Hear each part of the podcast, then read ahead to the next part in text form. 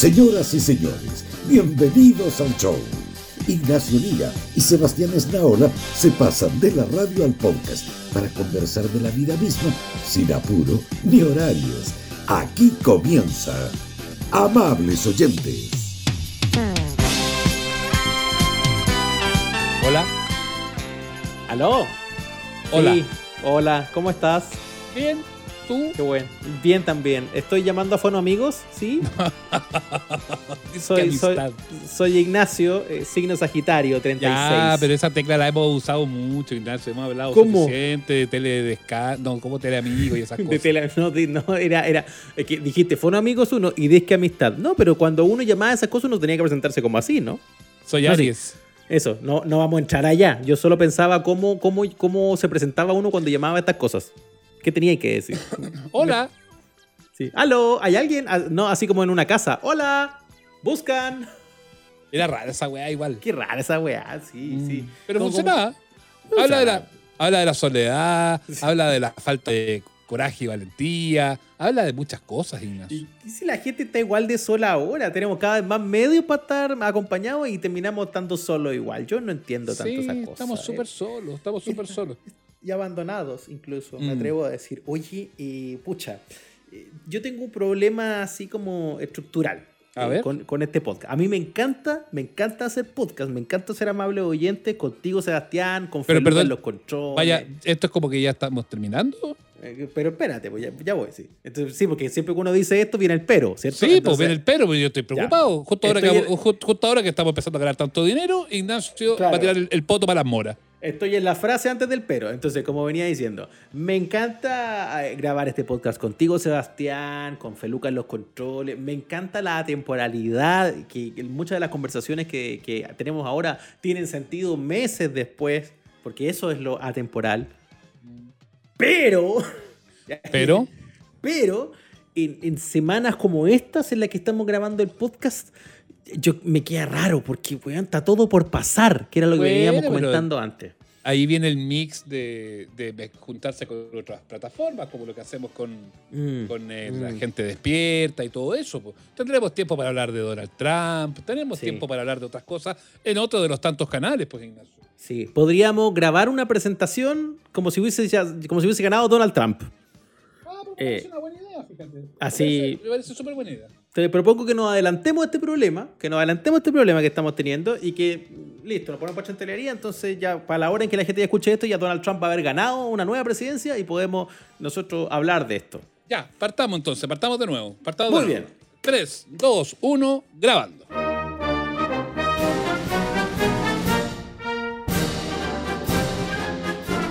Ganó Donald Trump.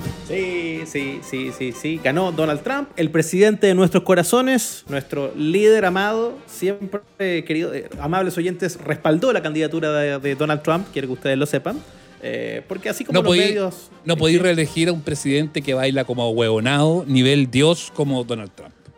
Oye, weón, y además de todas ¿Pero las lo viste- canciones pero que viste tiene para ese elegir, video? pone YMCA, weón. Sí, pues sí lo pero, vi. ese pero ese baile como huevón, así como pegando con Vito, weón. ¿Qué le pasa, weón? ¿no? Baila como el tío más ñoño de tu familia antes de que se cure. Porque cuando ya se cura, baila mejor. Y lo encuentra, cuando y lo está- está encuentra, demasiado sobrio. y lo encuentra bueno porque lo subió él a las redes sociales, po. No, sí, esa es la mejor parte. Esa weá es un meme. Otra persona lo habría Ocultado. subido para, para ridiculizar a, a Donald Trump. No, y él encontró que está en la raja que lo subió él. Pero habla de que estaba un poco. Bueno, ya sabemos que ganó Donald Trump.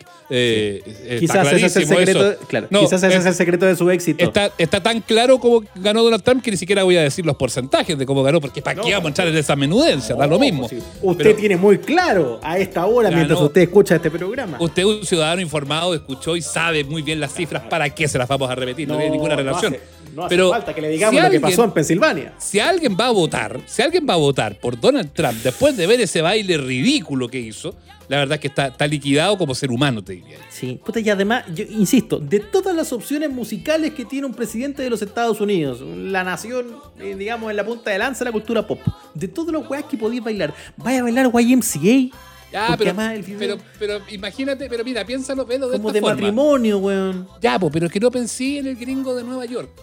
Piensa en el, en el gringo de Chattanooga. en el gringo de Niagara Falls. Sí, no sé, piensa, piensa en los Duke de Hazard.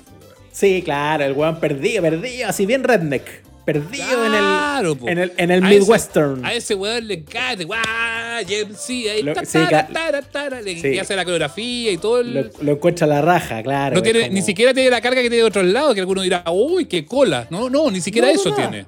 No, no, no encuentra que es la raja. Es como, es como ver Morandeo en compañía. Como, ¡ay, la wea buena! Eh, ¡Eh! eh, es la una mejor". lógica, es una lógica Morandé con compañía. Muy buena descripción, Ignacio. Sí, Mira, toda la sí. razón. Es como ver, a los, como ver a los London Boys. Que Sí. Donald, Donald es un poco así, como los London Boys. Es un poco, es un poco como los London Boys. Bueno, eso después de, de tener claro que ganó, y, que- y no vamos a, a insistir en el punto de que es tan clara la victoria que para qué vamos a entrar en los detalles de los números, pero Claro. queda, queda claro entonces que vamos a tener que aguantar cuatro años más a Donald Trump. Sí, mira, si en sus primeros cuatro años Donald Trump dejó la weá como las dejó, yo creo que en cuatro años más no vamos a estar vivos. No, sí, el problema con Donald Trump ya ni siquiera es Donald Trump. Sí, eh, ya a él lo conocemos, ya sabemos lo que hace y lo que dice. El gran problema con un señor como Donald Trump, un tipo eh, eh, abiertamente mala persona para muchos aspectos, racista, misógino, abusador, bully, lo que tú quieras, es que el problema con este señor es que envalentona a otros. O sea, cuando un matón de medio pelo mira para arriba y ve, dice, mira, este, mira que lejos llegó este matón, el otro se envalentona po, y dice, yo también puedo.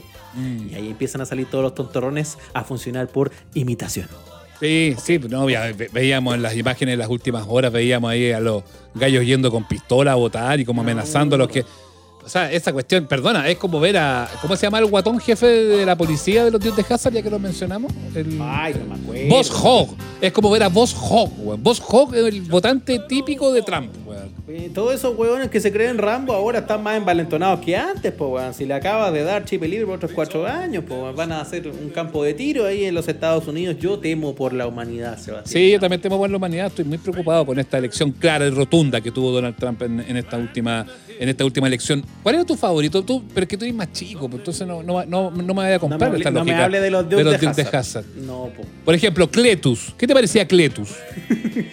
Cle- Cle- no, el Cletus que yo conozco es el de los Simpsons. Que, que, que mismo red- que también es un señor redneck, que está como casado como con una prima y tiene chorrera de cabro chico, que seguramente vota a Trump. No, yo, de lo único que yo puedo acordarme de los Dukes de Hazard es de la prima Daisy. La prima Daisy era muy buena moza. No, pero Cletus era el, el policía, pero que era eh, eh, policía pésimo, pues, policía pésimo que era pariente de Boss Hogg, que está ahí como muy apitutado. Entonces Cletus siempre se mandaba todas las cagas. Ese era Cletus. Ah, perfecto. Pues Cletus es un señor así claro votante de Trump. Oh, Sí. Y Sí. también está. Aquí a mí me encantan los personajes secundarios de, de los de Hazard, porque para qué vamos a entrar en el, en el abuelo viejo Jesse, en Ya- Rosco. Ya están súper analizados. Pero Inos, por ejemplo. ¿Quién era ese? No sé, me está hablando. Aquí estamos con música de los Dukes de Hazard, imagino yo de fondo. Yo no. es que, mire, los Dukes de Hazard se emitieron por primera vez en 1979 y el último capítulo lo dieron en el 85. Yo no era ni un error de mis padres en esa época. Eso es el problema. La brecha generacional aquí es muy fuerte. Ahora, obviamente lo que terminó en Estados Unidos en el 85, acá en Chile lo dieron hasta el 95. Porque, pero, pero así todo yo vi muy poquito. Para mí es el General Lee, que me encanta ese auto, y la prima. La prima Daisy, sí. Sí. No, pero la camioneta blanca de, de- y, y el jeep de la prima Daisy era, era muy bueno también, era muy bueno.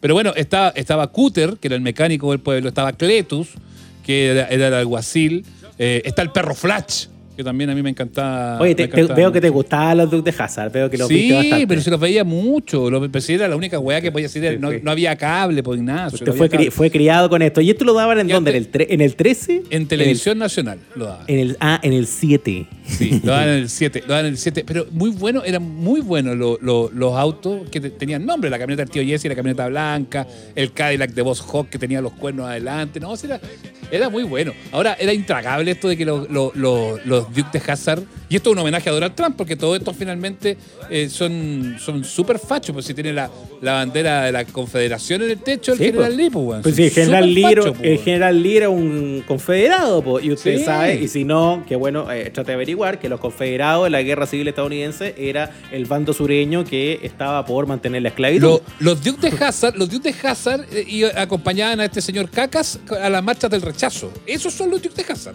De eso Sí. estamos hablando, de ese tipo Sí, de personajes. es- e- ese lote, lo que, los que Hillary Clinton llamaba hace cuatro años los deplorables. Claro. Deplorables.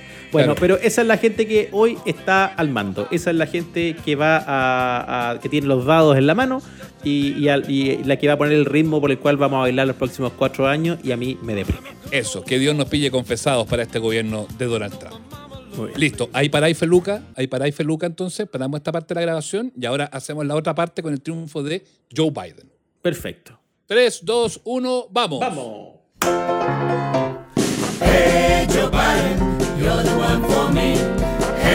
Ganó Joe Biden. Ahí quedaste, Rucio Naranja. KSPC, KSPC, KSPC, KSPC, KSPC. No tenía por dónde, siempre lo supimos. Siempre lo supimos. Lo no supimos. Y aparte una victoria tan cómoda. ¿Para qué vamos a entrar en detalle y menudencia de No. decir los números ahora? No tiene ningún sentido que digamos Si usted ya sabe muy bien los porcentajes, sobre todo lo que pasó en Florida, por ejemplo, ¿para qué vamos a entrar en ese detalle? No, si usted ya lo maneja No, también. no, lo maneja muy bien. Para eso está Matías del Río y otra gente que le explica ese detalle. Nosotros nos quedamos en el hecho. Nosotros nos quedamos en el acontecimiento. Nosotros nos quedamos en el triunfo irrefutable de Joe Biden. Sí, Joe Biden que arrasó. El camión de Joe Biden le pasó por encima a Donald Trump. Ahí quedó con su ego, con su. eh, no, no sé, con todas esas cosas que. que- Con su mala educación. Con su mala educación. Sí, que terminaron siendo. Con su baile, con su baile pelotudo. Ese baile pelotudo. Hablemos de ese baile pelotudo. Pero señor. ¿cómo bailáis con ese, con los convitos así? Así como, claro, sí, YMCA. Eso que le pasó es el secreto de su derrota. Es el secreto de su- por eso sí, perdió, por ese No sé, porque tengo la idea que esto alguna vez lo hablamos, Ignacio, pero no sé, no sé por qué tengo esa idea. Sí, sí, no, pero, pero, pero, pero detengámonos un segundo. Qué bueno, qué bueno, detengámonos un segundo que al menos la mayoría de los estadounidenses que votan recuperaron un poco de sentido común, un poco de seso. Estaban perdidos, creo yo, en ese ciclón de espectáculo que traía Donald Trump, un tipo tan violento eh, con el resto de la humanidad. Sí, sí, yo creo. Ahora, eh, ¿qué es lo que me pasa con Joe Biden? ah? A mí me pasan cosas con Joe Biden, debo decir. ¿Le, pas- ¿Le pasan cosas así como a nivel personal? Sí, pero, eh, pero no son buenas, precisamente. Ah, ya, ya, ya. No, Yo entiendo para dónde va, porque esta, esta elección se, trataba mu- se trataba mucho de si Donald Trump o no Donald Trump, más que eh, en el fondo, qué bueno que Joe Biden como presidente, ¿no? Sí, pues que es muy fome. ¿De qué vamos a hablar de Joe Biden? Ya, Joe Biden ganó. Listo, ¿y qué más vamos a decir? Claro, puta, eh, eh, eh, otro presidente fome de la lista, pues, en Estados Unidos. Es como George Bush padre. Porque, Joe ganó Joe Biden y triunfó la racionalidad. Listo, vamos al invitado. No tengo nada más que ¿Qué, decir. qué- qué más vamos a decir? Sí, porque George Bush hijo era entretenido, George Bush padre fome, claro. Este es un presidente ya, no sé, po, como un Jimmy Carter a lo mejor, como que poquita anécdota. Y además igual, igual está viejito. Está viejito y es muy, muy, muy gringo. Muy, muy es muy gringo, es Sí. muy gringo. Sí, hoy este baila menos que, que el otro. No baila nada, pues no baila nada. Sí. Y además, a mí me, me- me llamó la atención en la campaña, perdón que vuelva a la campaña, pudiendo hablar de los resultados, pero ¿para qué hablar de los resultados? Si todo No, ha usted ya lo sabe, vaya a preguntarle a Ramón Ulloa. Usted ha, Ah, hecho- ha escuchado durante toda esta jornada todos los análisis de los resultados de las elecciones gringas, ¿para qué vamos a entrar nosotros en ese detalle tan tan, claro.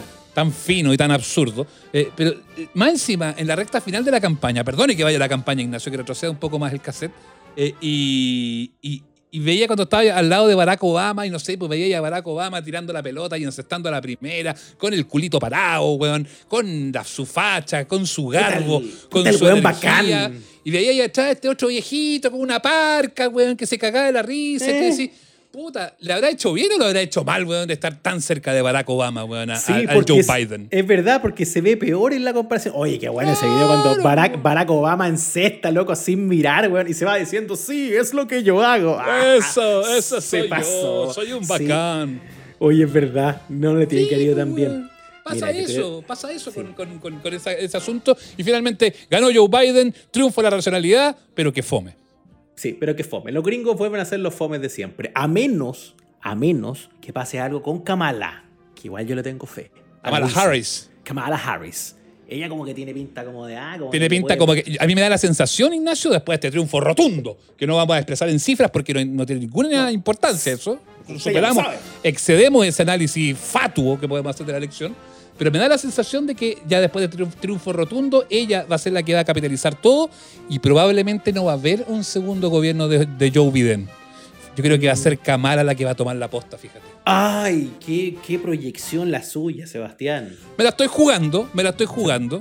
Así como nos la jugamos en este programa, donde ya estamos abiertamente así. eh, eh, Un programa en el que, en el que hablamos con certezas de las Con cosas, con certezas. muy bien, muy bien. Ya, listo. Pero comparte mi juicio, ¿no? Comparte mi Comparte- juicio de que Kamala va a ser muy protagonista de esto. Sí, Kamala totalmente. Vamos por Kamala. Y un poco ilógico en, en la lógica de las elecciones gringas, porque el vicepresidente siempre es como que está bien abajo del presidente. A mí me da la Es como que no hace nada. Claro, es como bien Pero consorte. acá, acá pueden cambiar las dinámicas del poder. Mira lo que te digo, oh, lo que dije. ¿ah? Les vamos a preguntar. Ya, oye, me encantó esto que hicimos, Sebastián, pero te cumplo el problema. ¿Cuál? Si de aquí a que este podcast salga, todavía no se saben los resultados, porque eso también puede pasar Ah, en pero Estados grabemos, Unidos. pero grabemos otra pata, pues grabemos una pata de incertidumbre. Grabemos otra- No, no, pero yo digo que no la juguemos nomás, po, ¿no? No, no, no, no, no, grabemos una pata de incertidumbre. Me gusta, Ya, me gusta la idea. Feluca, ya. paremos aquí, paremos aquí, Feluca. Paremos aquí, Feluca. Avísanos cuando estemos para grabar la pa- tercera. Toma tres, incertidumbre. Incertidumbre desde Estados Unidos. ¿Está Feluca? Sí, dice que sí. Ya, Muy tres, dos, uno, incertidumbre, toma tres, acción. Vamos. Ignacio, no puedo creer, weón, debemos estar orgullosos de nuestro servicio electoral que tuvo los resultados del plebiscito tan rápidamente y estos gringos que todavía no sepan quién va a ser su presidente. Hoy está la cagada. Mandémosle Patricio Santa María a los gringos. Patricio, Santa María, por supuesto. Mandémosle para allá al vocal de mesa curado, al que salió corriendo. Al viejo Pascuero, no sé, sí, alguien, po. alguno que vaya, los que escriben poemas en el voto, pero tan ¿Cómo puede sofisticada ser? la- Claro, el sí. sistema y que todavía no sepamos quién es el presidente. Sí, todo un día de elecciones, toda una noche y todavía no está claro, güey. Estamos comiéndonos la uña para saber si Trump sigue en el poder o se mete el señor Joe Biden. Está, Ahora, está muy, muy difícil. Era lógico que, que Donald Trump iba a hacer todos estos shows y arrebatos que hace siempre. ¿ah? ¿Para qué Sí. vamos a mostrar el detalle fino de lo que hizo? No tiene ninguna necesidad de. No. ¿Para qué? Pero usted lo tiene claro, además, porque lo ha visto en la tele, lo ha visto en todas las imágenes. Pero era obvio Claro. que además iba a hacer toda esta pataleta. Sí, ya se lo contó Constanza Santa María y Mónica Rincón. ¿Para qué? No, no es necesario, pero, pero sí, estamos muy preocupados de este concepto, la incertidumbre, la duda, la sombra de duda. Y ahí yo creo que Joe Biden, mire, este es un una, una frase que le escuché a Libardo Buitrago, que es mi mentor en estos temas. A Eh, ver, ¿qué dijo? Tiene, eh, eh, Joe Biden tiene que montarse en el macho y declararse ganador. Así nomás dices tú. Así No, dijo Libardo, así dijo Libardo. Y si lo dijo Libardo, yo lo- le creo. Pero le, queda- le, le va a quedar la cagada porque está muy violento el ambiente. Ya no estamos hablando de la, de la clase política, estamos hablando del ciudadano que anda armado, de la fanaticada de gente como Donald Trump que anda ahí Mm. en las calles patrullando con los rifles como si, si fueran Rambo. Tengo la sensación de que ya dije esto, pero no importa. Eh, a mí ese factor me preocupa. Y, Mucho. ¿Y cómo van a tener de presidente un weón que baila como baila así, así como los convitos? Y, No. YMCA además. ¿Vieron ese video bailando? Pi, pi, pi? Parece un tío, un tío en un matrimonio antes de que esté lo suficientemente curado. Muy Me da la sensación de que esto lo hablamos en algún minuto, pero no sé. Parece no- que no sí. sé, la. ¿Sabéis qué? Dejémoslo, mire, dejémoslo aquí. Además que sabéis que viene llegando el invitado. Yo creo que ya es momento Sí. de que no hablemos más de las elecciones gringas. Total, usted ya tiene claro lo que pasó. Sí, lo bueno es que le achuntamos medio a medio. Exactamente. La- eh, este programa, eh, amables oyentes, un programa de grandes convicciones.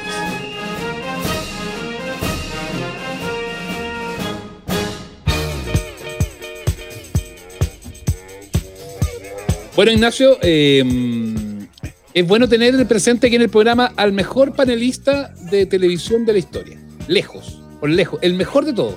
El mejor de todos. El mejor de todos, el mejor panel, el mejor número dos, el mejor. no, tiene una serie de cualidades Espérese. extraordinarias. De todos los panelistas de televisión de todos los programas. De todos. Tenemos una, todos. una lista, una lista gigante donde pasan todos los jurados de cuánto vale el show, todos los panelistas de Todo. Video Loco, todos los de Maravilloso, todos los de A esta hora se improvisa, todos. Todo, porque este, porque este panelista ha estado en programas de entretenimiento, ha estado en programas de farándula, ha sido jurado, eh, ha estado en programas de análisis de contingencia. O sea, sirve para todo. Jaime Coloma, ¿cómo estás? Muy bien, aquí sirviendo nuevamente para todo, acompañándolos en amables oyentes, sirviendo nuevamente. Qué Sí, Un excelente arroz, un excelente arroz. Sí, No, como, siempre, como ¿cómo me te encanta a ocurre? mí- como me encanta a mí presentarlo, Ignacio, Jaime Coloma, esteta. Sí, Porque, sí. claro, enti- entiendo que desde ser licenciado en estética, ¿o no? ¿Va por ahí? Eh, claro, soy, efectivamente soy esteta. Sí, es una, es una realidad. Al igual, al igual que Gastón Zulet, que, que está tan en boga en este minuto. Otro También. esteta. Otro esteta. El, el ca- el caso de Gastón Zulet, yo todavía, yo estoy más turgente que Gastón, pero eh, finalmente somos tetas ambos. Sí, sí. Un programa que me habría gustado ver en televisión, una conversación así entre gente que se dedica a esto que se llama Entre Tetas. Me habría encantado. Puede, puede todavía darse, digo, si ya estamos sugiriendo ideas para el medio. Siempre se puede dar, siempre se puede dar. Y además lo bonito, eh, Ignacio, es que hay distintos tipos de estetas. Sí. Hay sí. estetas, hay estetas más eh, blancos, más morenos, Ajá. más arrugados, menos arrugados, Sí. eh, estetas delgadas, estetas gordas. De, Sí. de- de- de todo, de todo hemos visto, la verdad. Eh, la- sí, No. sí. Oye, Jaime, ¿qué es ser esteta? Bromas aparte. Porque siempre yo te hago el mismo chiste. Jaime Coloma, esteta. Y dijo, ah, jaja, sí, claro, yo también. Sí, sí. la teta y la weá, sí, sí, Claro. tienes razón. Este segmento de humor tipo indolatino que acabamos de hacer. Además, cada vez que estamos con Jaime, que nos encontramos en, no sé, pues en la radio, en la tele, siempre el mismo chiste. Jaime Coloma, esteta. ¿Cómo estás, Jaime? Y ahí, jajaja, y hacemos el gag. ¿Pero qué es ser esteta? Bromas aparte. Eh, la verdad es que la, la estética es una disciplina filosófica que se desarrolla en función del juicio crítico. Eh, y fundamentalmente lo que tú haces es sacar una licenciatura en estética con mención en algún tipo de crítica. Yo la saqué en literatura y, y cine, lo que me llevó de hecho a, a- a este, a este maravilloso mundo de las comunicaciones, porque empecé a hacer comentarios de cine en la radio chilena y en el, en el extinto, extinta radio chilena y el extinto NTV en el año 92. Imagínate, con Jaime sí podemos decir que lo veíamos en el colegio. Oye, Qué caras de raja, qué caras de raja, impresionante, cuando era la- NTV yo estaba en el colegio y la radio chilena se murió cuando yo estaba en la universidad. Entonces, En NTV, el sillón que habla, de eso estamos hablando. De esa Claro, época. Pero, yo- yo- pero, Ignacio, yo no estuve en, el- en la parte del sillón, el sillón toquetón aquel, yo no estuve, yo estuve en la segunda temporada, el año Muy 92. El NTV partió el año 91, Donde ya habían echado al sillón por comportamiento impropio. absolutamente, por, por toquetón básicamente. Sí. claro. Claro. Claro. Entonces, eso, eso es la estética. La estética es una disciplina, como te digo, filosófica que, que yo creo que es súper interesante desde el punto de vista comunicacional, porque desarrolla juicio crítico, análisis, de ese tipo de cosas. Básicamente sirve para definir lo que está bien y lo que no está bien, lo que es bueno, lo que no es tan bueno, como por ese lado, como, como para simplificar un poco a la gente que está escuchando, Jaime. Sí, es una. No, en realidad no. Fíjate que No, quería te darte la- equivocaste, no. Naola. La verdad, la verdad, Naola, es que No, no, tú eres una no, persona brillante, pero, pero no. No, pero que estoy tratando de simplificarlo, de simplificar el... el- el- Pero es que, si- es que si lo simplificáis a eso, es, es como. No, básicamente yo creo que un esteta es un analista. eh, un jurado.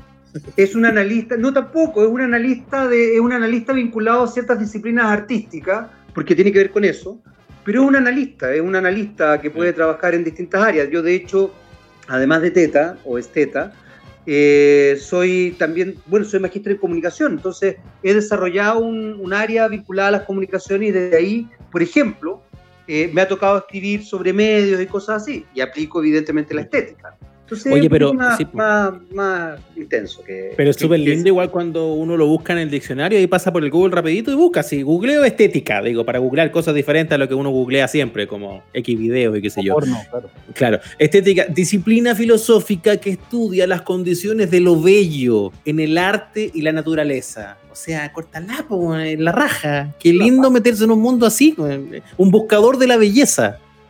Y, Claro. y- y que, y además que también trata de procesar por qué algo es bello y por qué algo no lo es. Eh, Y, ahí, fí- fíjate Ignacio, que ahí hay un elemento bien complejo, porque la belleza, eh, si bien no se establece en conceptos relativos, el gusto sí. Y por ende en el arte hay cosas que pueden ser feas y, y no ser feas, por- aunque suene raro decirlo. Sí, sí, sí. O sea, o sea, en el arte existe el feísmo claro. y es validado como algo bello. Eh, ah, mucha paja la estética, te quiero decir, ah, pero, pero entretenida, entretenida. Harta vuelta, harta vuelta, sí. A mí me pasa con Jaime Coloma, claro, el chiste que hace Sebastián habla del de Esteta. A mí, a Jaime, que no, no tenía el gusto de conocerlo hasta esta conversación, me pasa lo que le pasa, yo diría que a un porcentaje importante de la población. A uno le dicen Jaime Coloma y yo escucho otra voz en mi cabeza que dice Jaime Coloma. Eh, sie- Siempre, siempre. Tengo una segunda voz ahí como que me hace el, el corito. Yo voy a la Y- capilla. Y, claro, no, y pienso que a esta altura... eh, Yo pienso en el cuña. Sí. No, pero qué gracioso como que eh, tu nombre, entonado por alguien más, se haya convertido en una suerte de marca. Como le pasó a, muchos de los involucrados en rojo, porque se, transformó en algo que superó la cultura pop, como el propio programa, ¿no? A propósito de cosas como esa. O sea, ahí entrar a las casas y a la memoria colectiva de mucha gente. Eh, no sé, alguien me decía otro día como que para estas generaciones lo que para otras pudo haber sido los jurados de cuánto vale el show, a propósito de, en el fondo de un personaje como muy pop.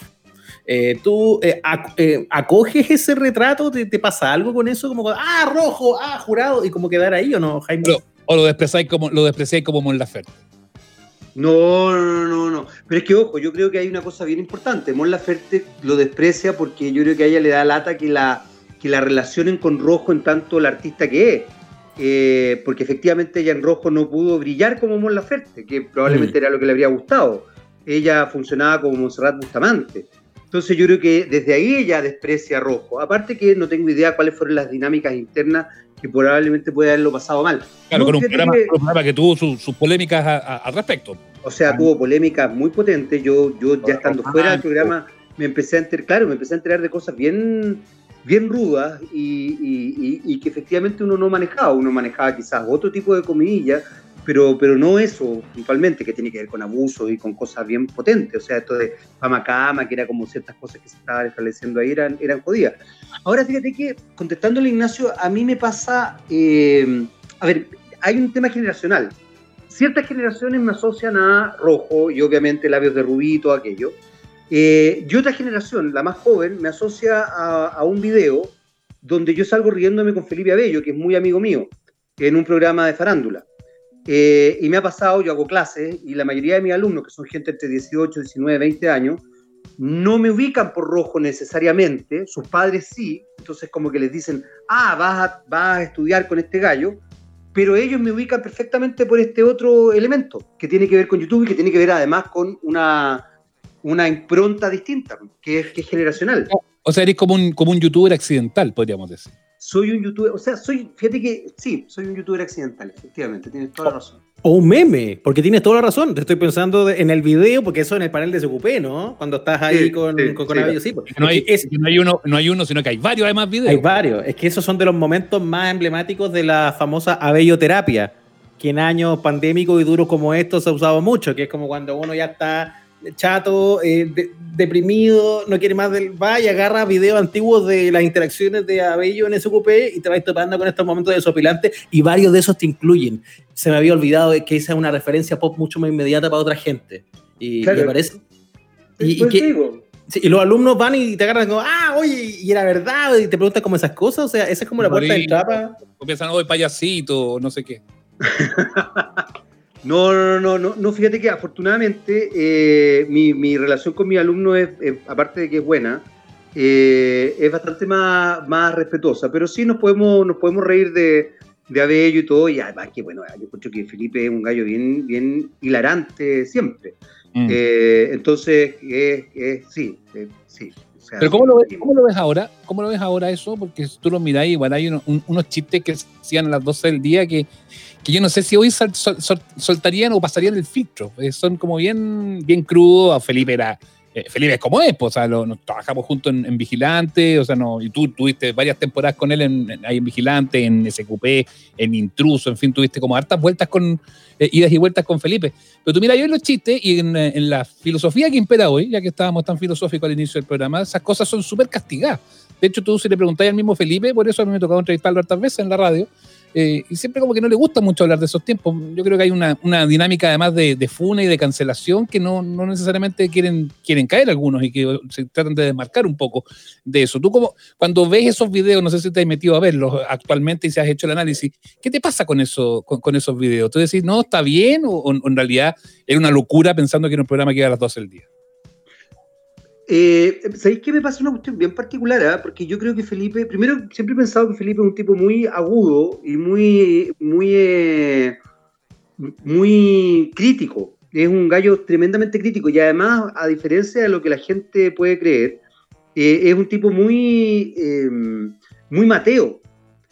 Es sumamente Mateo. Felipe es un tipo que esos estudia. cuadernos, esos cuadernos, esas libretas donde tienes hechas anotaciones que de repente los toma en los programas y que como que lee, son totalmente ciertos. O sea, el gallo estuvo preparando el chiste, escribió la, la talla y todo eso. Y no solamente eso, Felipe es un tipo que, que por ejemplo, si se va a, va a hacer una burla o va a hacer un, una, una, qué sé yo, una, un chiste respecto a, a, una dinámica política, el tipo se mete y sabe de política, conoce la instancia política. Entonces me, pasa, me pasan dos cosas. Primero, que efectivamente lo que decís tú, Sebastián, no, yo creo que hoy día no, no caben ciertos, ciertos, ciertos chistes, sobre todo chistes que son más bien vinculados a lo homofóbico o a lo misógeno, creo que tiene que ver con eso puntualmente. Pero también creo que esos chistes tenían que ver con, una, con, con poner el dedo en la llaga. Yo creo que él visibilizaba cosas, quizás la gente se quedaba en la anécdota, pero él era muy crítico porque Felipe no es un tipo homofóbico y bajo ningún punto de vista misógeno. Mm. Entonces, eh, pero, pero sí él exacerbaba ciertas cosas burlándose de eso. Y también, quizás desde cierto punto de vista, hacía situaciones muy, eh, no sé si grotescas es la palabra, pero, pero en definitiva, eh, yo diría que su humor es muy crítico, es muy ácido en el sentido. Ahora, depende también de las capas. Tú te puedes quedar el chiste del payasito, que es muy gracioso, pero finalmente esta cosa media lasciva. Yo diría que Felipe era un gran crítico de la televisión. Eh, entonces, finalmente se, él, él, se reía de la homofobia que había en la televisión en esos años, a principios del 2000. Se reía también de la, de la misoginia que había en la televisión, que existe hasta el día de hoy. Eh, se reía, yo creo que Felipe era un tipo crítico de los medios. Eh, y era muy interesante porque estaba en los medios criticándolo, cosa que en general los medios no hacen. Los medios siempre como que se ponen en una, en una plataforma así como yo observo, pero yo lo hago todo bien. Y, y, la verdad es que los que trabajamos en medios sabemos que dista mucho de hacerse todo bien.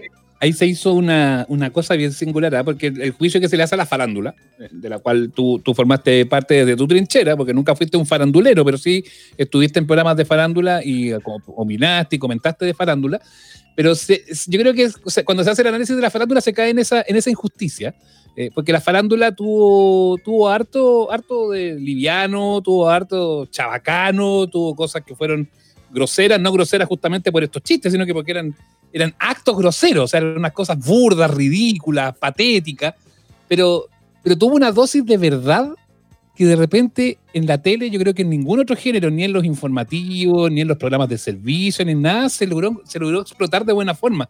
Eh, era un programa de mierda, poniéndolo en esos términos, con contenidos de mierda, pero era una mierda muy verdadera. Es que yo, yo, creo que ahí hay una cosa bien interesante porque, eh, porque justamente la farándula tiene esa característica y tiene una característica bien potente porque tú, por ejemplo, veías, eh, ves hasta el día de hoy matinales o noticieros uh -huh. o incluso programas de política que son tremendamente faranduleros eh, y se escudan en una suerte de, de, de seriedad que en el fondo es, es como este título no, porque yo estoy en un programa, estoy en un programa, qué sé yo, de, en un misceláneo, estoy en un matinal. No me voy a desfilar. Claro, estoy, bueno, está diciendo farándula, igual estáis hablando. El otro día, por ejemplo, después de, del, del triunfo del apruebo, eh, un matinal estaba viendo los secretos de la cartera de Raquel Argandoña, una conexión increíble con lo que estaba pasando en Chile en este minuto. Y si esa weá no es farandulera, yo no sé qué es lo que es.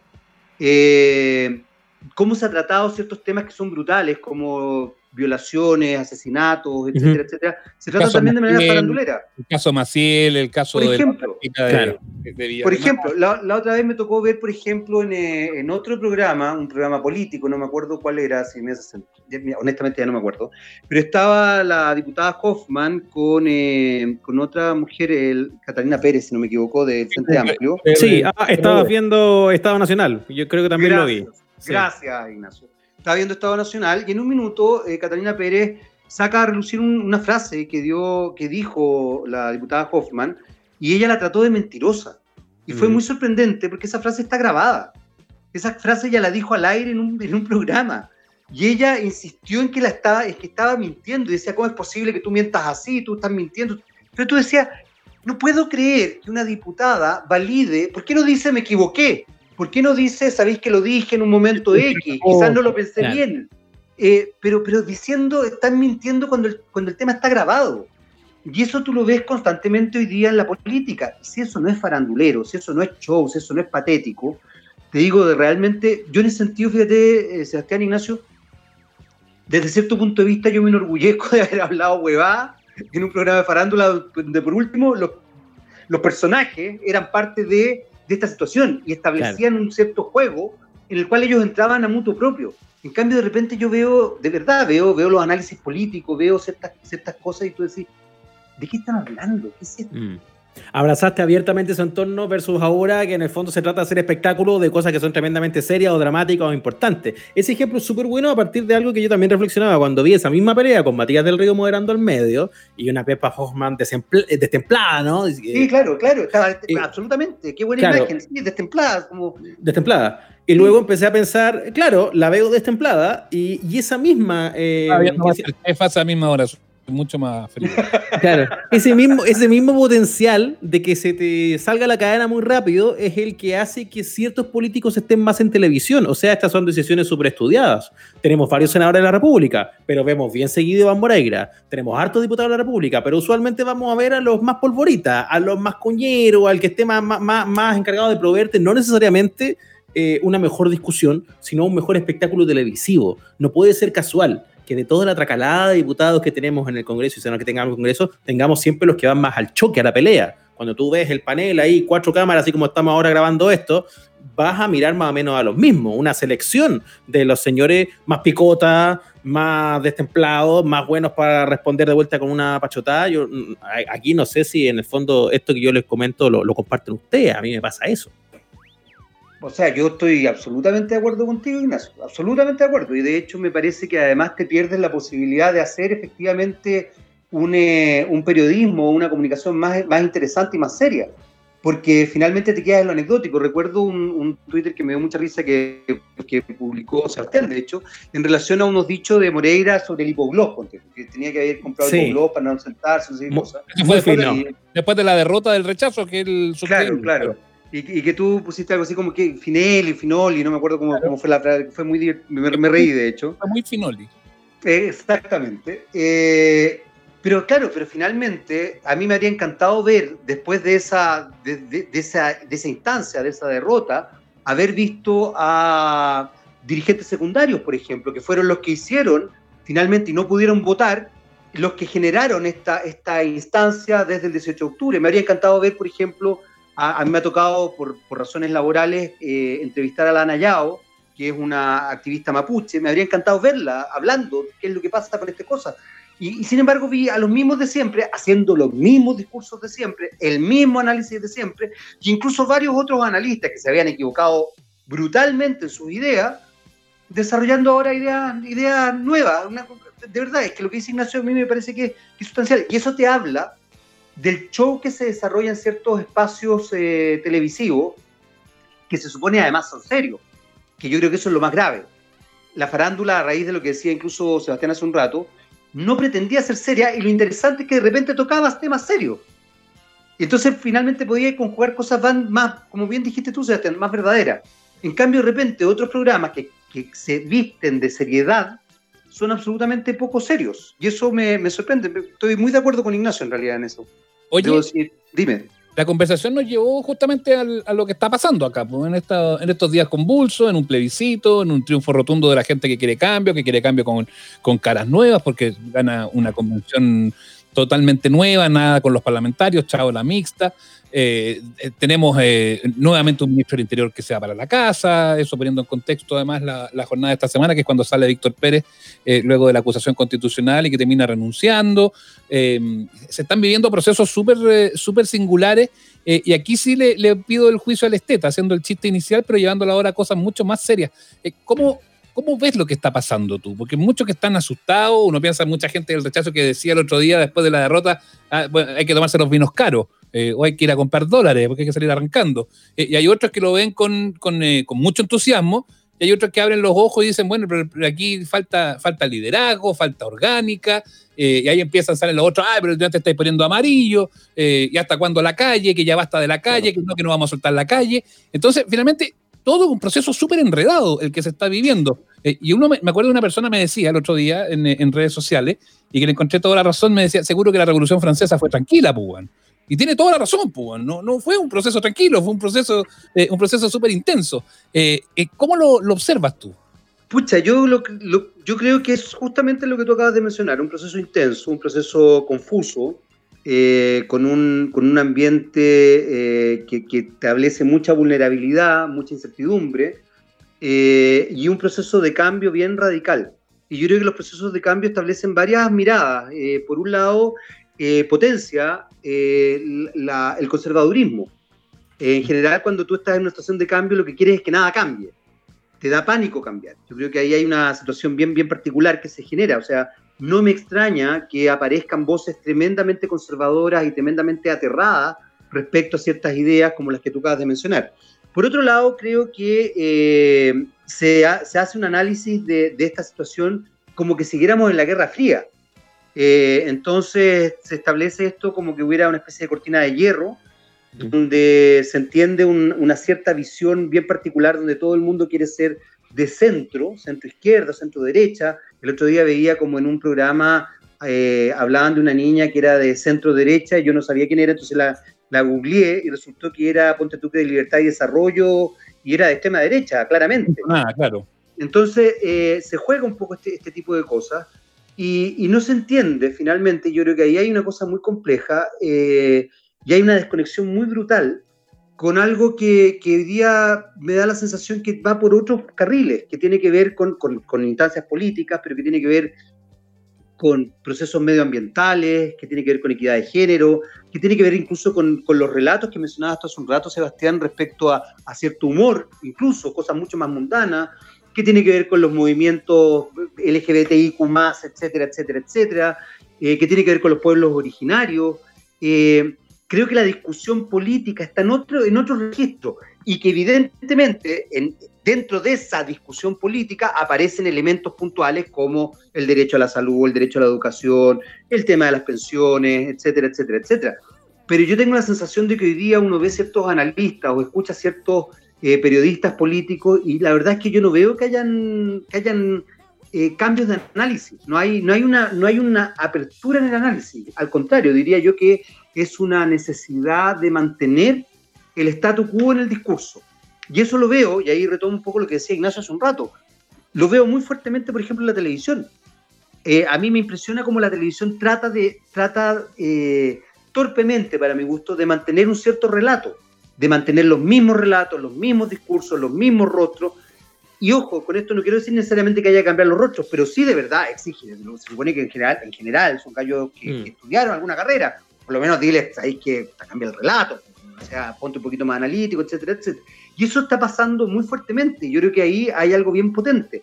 Y ahí retomo algo, fíjate que es bien anecdótico, pero que era un poco lo que decía Ignacio hace un rato, cuando me preguntaba si me reconocían por rojo. Las generaciones actuales a mí no me reconocen por rojo, me reconocen porque me río con Felipe Abello.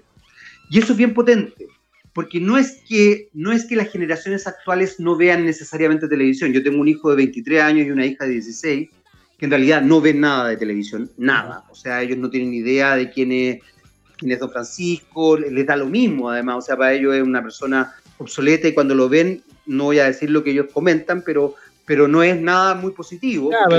viejo, viejo mío. No, no, no, ni siquiera, fíjate que es como, pero ¿por qué veían una, por qué veían o por qué le iba bien a una persona que lo único que hacía era hacer bullying, por ejemplo? Pero es cuando, pero que un, paréntesis de eso, cuando tú veís REC, no, sé, los fines de semana, que es este canal de recuerdo del canal 13, o ves los YouTube de Don Francisco, te pasa eso, pues. Hay muchas cosas que tampoco, así como hablamos de que a lo mejor los chistes de SQP no saltan el filtro, lo de Don Francisco menos todavía.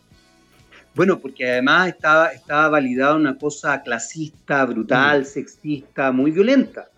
Pero tú te das cuenta como, por ejemplo, muchos, muchos canales siguen tratando de validar esa imagen o ese imaginario y eso llama la atención. Entonces, tengo la sensación, volviendo un poco a la pregunta que hacías hace un rato, Sebastián, es que, es que el análisis es muy complejo porque es muy, es muy diseminado es multifactorial, es demasiado mm, mm. multifacético, por así decirlo. Pero fundamentalmente diría que yo, hoy día, por lo menos la mayoría de los analistas que veo, vuelvo un poco a lo que decías tú y lo que decía Ignacio, o sea, los mismos, los mismos jóvenes de siempre diciendo las mismas cosas de siempre y fundamentalmente vinculándose con el impacto, y aquí voy a sacar a relucir mi, mi título, impacto estético. El impacto estético, o sea, me valido porque yo digo brutalidades, me valido porque soy parafernálico, me valido porque grito y, insulto, descalifico.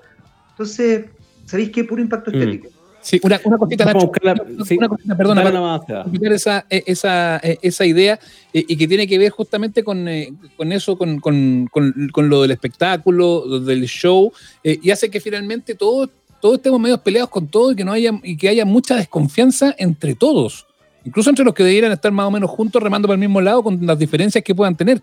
Pero esa cuestión a mí me llama mucho la atención. Uno, el enfado, el enojo, y dos, que finalmente eh, desconfías hasta de tu sombra, desconfías absolutamente de todo el mundo, porque si uno, si una persona se mueve un milímetro del discurso que yo quiero que se imponga, pucha, te, te van a tirar tomate, te van a tirar un cajón de tomate.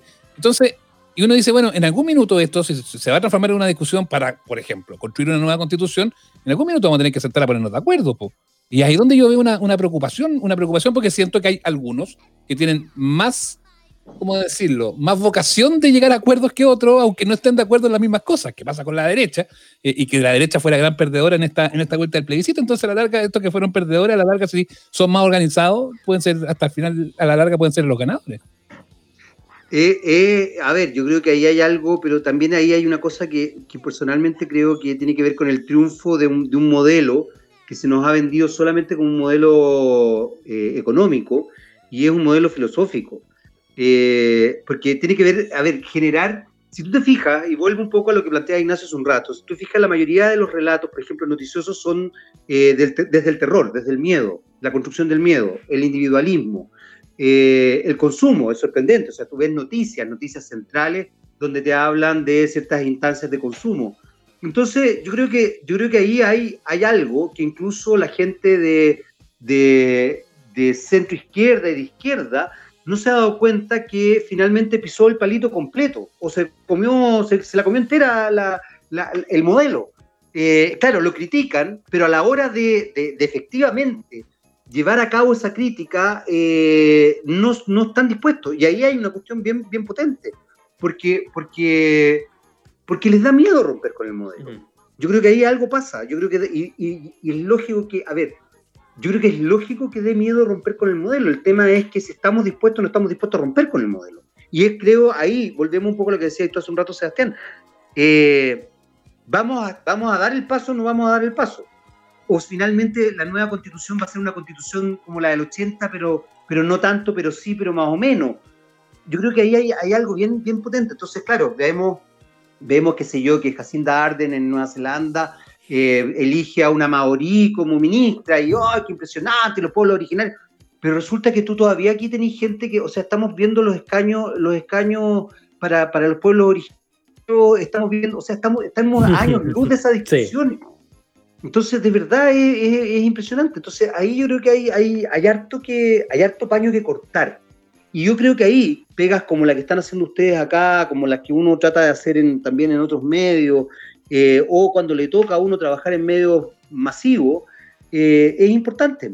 Es importante. Yo creo que ahí los medios tenemos mucho, los comunicadores y los que trabajamos en medios tenemos mucho que hacer. Deberíamos hacer. No creo que todos lo hagan, pero deberíamos mm. hacerlo.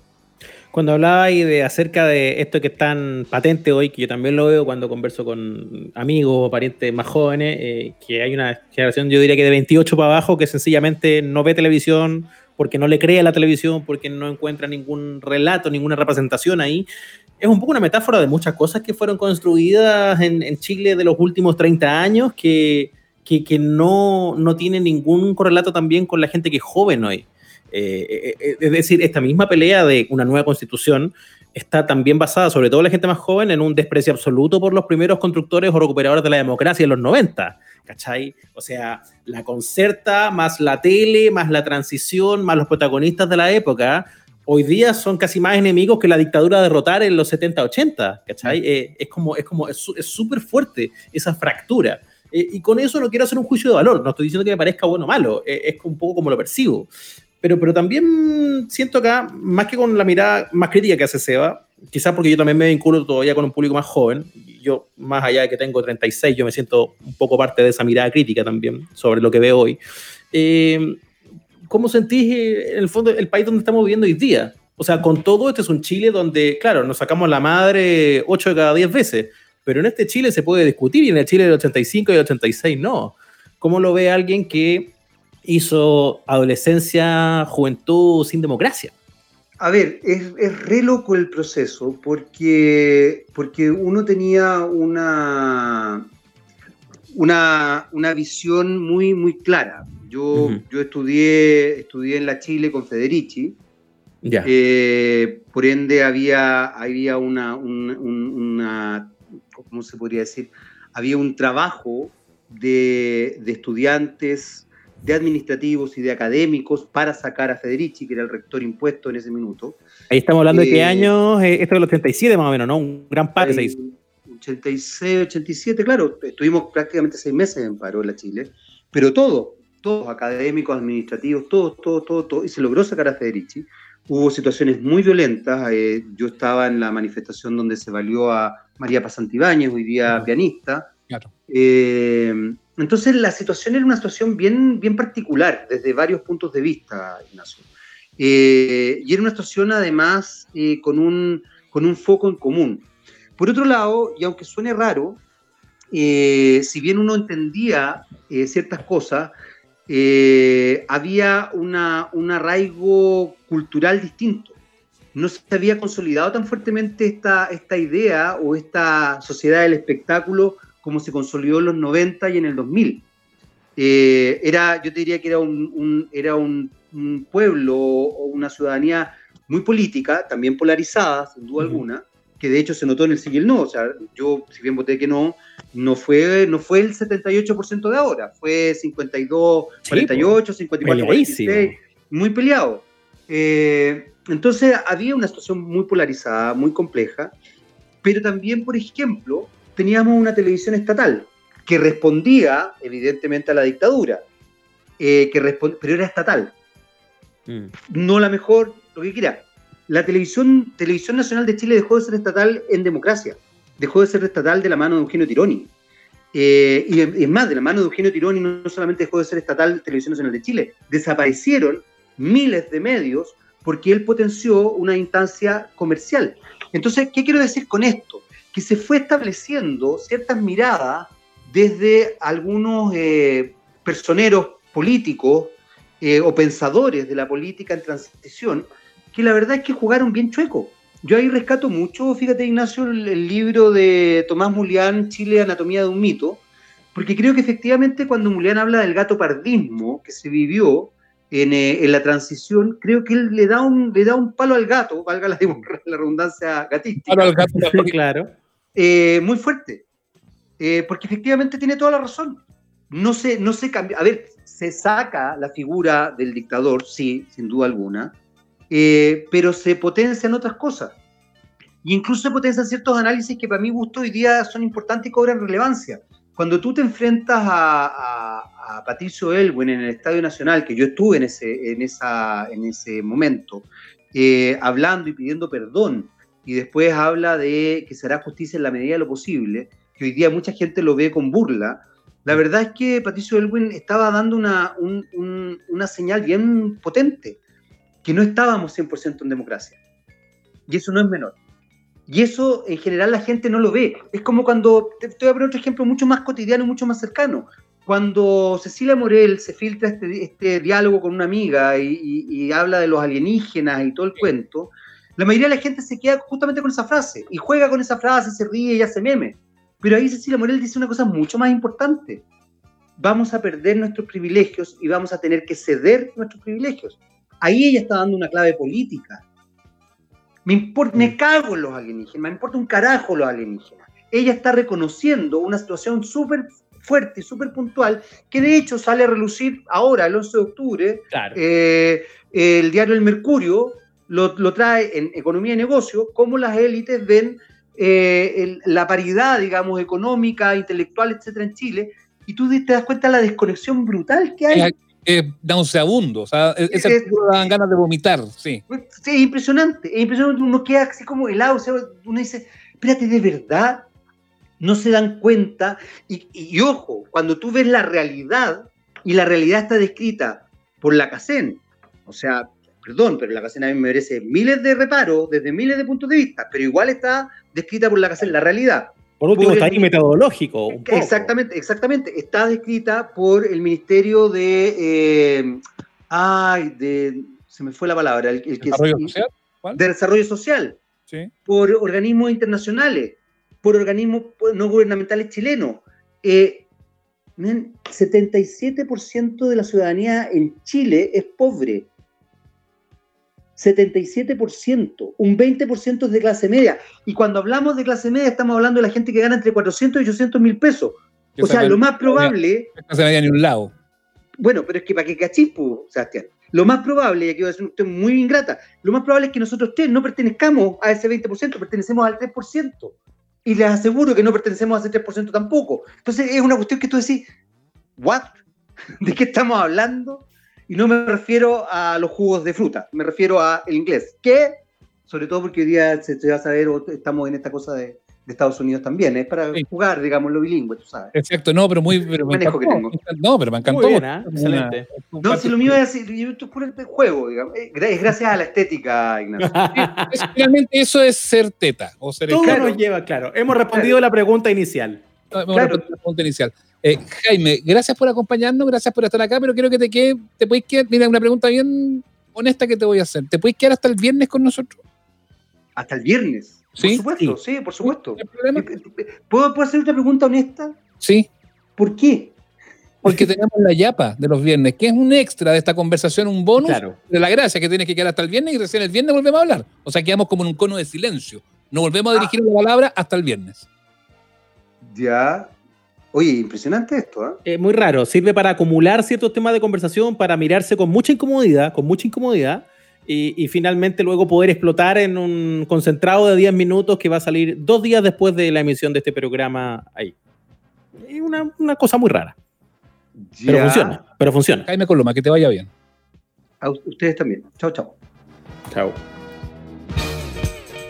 Amables oyentes, un podcast de barrio tan bueno como el mejor del centro. Ya, qué buena conversación con el Jaime, ¿viste? Es un crack Jaime Coloma, a mí me encanta. Oye, soy se fan de él. pasó, se pasó, pero, pero yo insisto, yo se lo, se lo tuve que decir apenas hablé con él, porque yo no pude evitarlo. Yo lo nombro, digo, Jaime Coloma, y en mi cabeza tengo el coro, Jaime Coloma. Ay, pero a mí me dio. Le puedo ser honesto, estas cosas no se hacen nunca, Ignacio, se hacen después fuera, fuera del A ver, micrófono. ¿Qué cosa? Eh, Cuando usted hizo eso me dio un poco Sí. de vergüenza, güey. Ay. Usted como que avergoncé a la visita, dijo. Sí, sí, Ya. me dio un poco vergüenza cómo le dice esa cuestión. de, Pero ay, si se lo tomó bien. Sí, porque, Además- un señor, porque un señor educado, pues, pero, Pero porque la gente, pero la gente piensa, ¿usted cree que Jaime Coloma en el metro ahí la gente no lo, no lo agarra y le dice? Lo agarra y le dice, Jaime Coloma, si me voy a la no, capilla. dice- pero si dijo que lo, eh, recu- recuerda más a Bello. pues. Sí, pero la gente joven, po, pero la gente mayor como usted va y lo agarra y le dice, me voy a la capilla. Y después le gritan, ¡ay, ay, ay! Y ya empieza a ¿Qué hacer todo el chuña. ¿Qué será el chuña, güey? Yo puedo contar Uy. una historia del chuña y tengo una historia tan buena con el chuña. Pero yo no sé si estoy, ¿qué yo no sé si estoy, gallo, yo no sé si estoy autorizado a contar esta historia del chuña, güey. Ay, pero ¿y qué, necesitamos pedirle permiso a la familia del chuña? Ah, no, no, no, no, no, a una persona de mi familia. Ah, Que no voy a porque- decir que. Porque usted sabe que el loco Chuña, yo al, al Chuña lo conozco hace 40 años. Y Sí, yo siempre usted- lo conocí como el loco Chuña. Porque el loco chuña es del norte, del sector donde usted ha pasado mucho, mucho verano. En Los Vilos. Y mi abuelo tenía casa en Los Vilos. Tenía mi abuelo que yo le he contado que él pavimentaba las calles del norte, en fin, entonces tenía su centro de operaciones de la, de la, de la empresa constructora que él tenía, estaba en Los Eh. Vilos. Él había Sí. comprado, él tenía una bodega portuaria que la compró y ahí donde tenía todas sus cosas, en el fondo era una su empresa.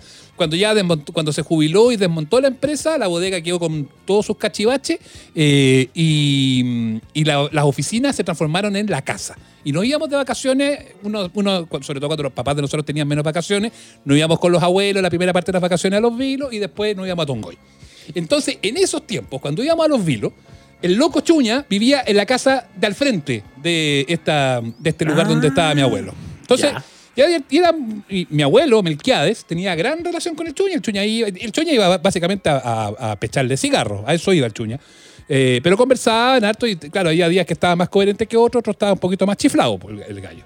Eh, tenía, Sí, tenía una patología que no tengo idea yo cuál es en este Ya. minuto, pero Oiga, pero en efectivamente esa, tenía en una, una esa patología. tierna, en esa tierna época, digo, ya hace tanto rato, ¿ya le daba por cantar, por ejemplo? Que era No, como un, cla- no un tengo- clásico no- de los videos. No tengo recuerdos cantores del Chuña, pero tengo otro recuerdo. Una persona integrante de mi familia, directa, estábamos Ya. guardando las. Estaba en traje de baño, una mujer de mi familia. Una mujer de su familia. Sí, voy a dejarlo así para no decir quién, porque para qué. Eh, una mujer de mi familia estaba lista para ir a la playa, a la playa Matagorda de los Vilos, un clásico. ok. Y resulta que estábamos, habían sacado el auto. Perdón, y- ¿esa mujer de su familia era una mujer joven o una mujer mayor? Joven, joven en esos tiempos, joven, joven. Mujer joven. Eh, sí, y resulta que eh, estaban guardando las cosas en la maleta del auto, la toalla, la tabla de para hacer playita, que hablamos alguna vez, eh, pa- todas esas cosas estaban así guardando el picnic Sí, para allá, para la playa. Qué Y rico. estaba agachada en traje de baño con una de estas como cositas que se ponen encima de las chiquillas, que no sé Ay. cómo se llama. Como que siento que va a terminar muy mal esta historia. Yo Ya. estaba agachada, estaba agachada No. y viene y viene el loco chuña, weón. No quiero y viene, saber. y viene el loco chuña y ¡anc! Le pegó un mordisco en el poto, weón. ¡No! Weón, eso pasó. Le pegó un mordisco en el poto, en las, ¡Weón! En Entonces las sale- nachas. en las nachas, un mordisco. Y salió corriendo el weón del loco chuña. Pero, weón. Salió corriendo esta, esta persona muy ofendida. ¡Ay, pero cómo No, lo que hizo supuesto, este gallo, pues, loco weón. chuña! Salieron los, varones, ¡Degenerado! los varones de la casa, salió mi papá, salió mi abuelo, mi abuelo salió con una escopeta para pegar. No, un escándalo, un escándalo de proporciones. Entonces ya era tal la indignación que decidieron partir a la policía, a carabineros, a hacer la denuncia contra este señor Chuña que le había mordido el poto, el trasero a esta mujer. No, que atroz. Como esta es una historia de hace harto rato, en esa época Carabineros todavía tenía credibilidad. Estábamos Si en dictadura, Ignacio, no sé. sé. No, no quedaba de otra entonces. Da un poco de temor ir igual a la comisaría. La cosa es que sí. llega y esta persona llega allá, se estaciona muy molesto y dice, bueno, pero voy a bajar al- a la comisaría a hacer la denuncia contra este señor y cómo lo Ajá. planteo, po? porque también Sí, po, hay, un poco de sí. hay un poco de, ver- de vergüenza al plantear esta, este término. Sí, pues sí, una historia que, no sé, pues igual, con algo de intimidad. Y entonces llega y, y entra a la comisaría después de elaborar el discurso y dice, bueno, eh, vengo a denunciar a esta persona que me mordió la nalga. Y dijo el concepto nalga. Y el carabinero que estaba escribiendo el parte de la vida y... Y se cagaron de la risa en su cara. Se cagaron de la risa, weón. Pero, Oye, pero pero al final todos miramos, claro, o sea, fue incómodo, desagradable, no corresponde, desubicado.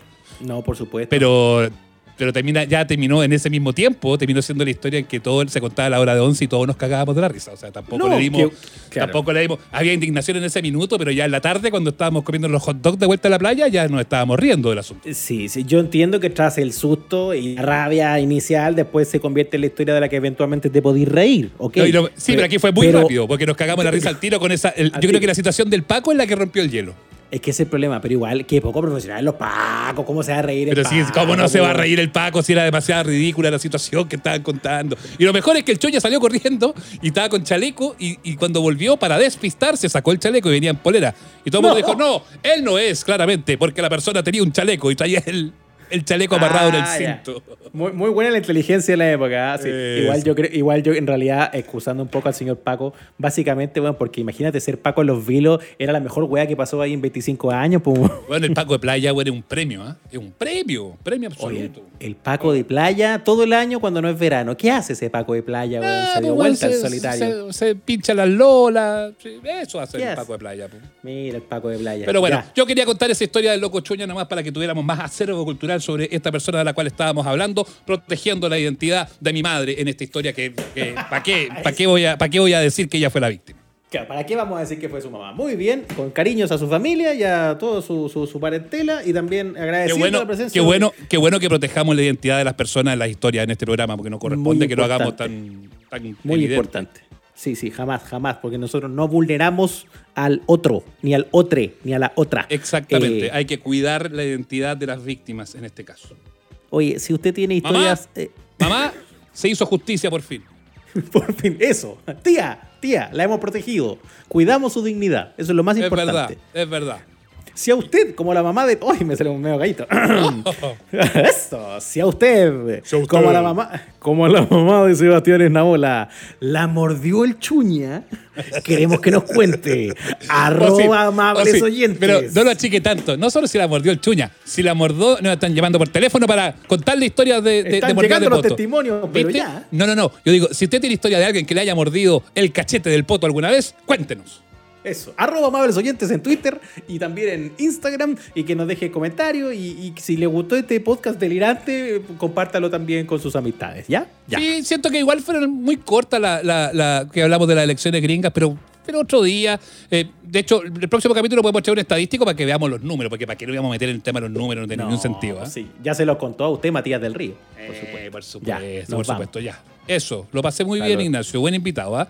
Yo igual se pasó, ¿ah? El viernes la yapita con Jaime. Eso, disfrute, cuídese, chau. Chao.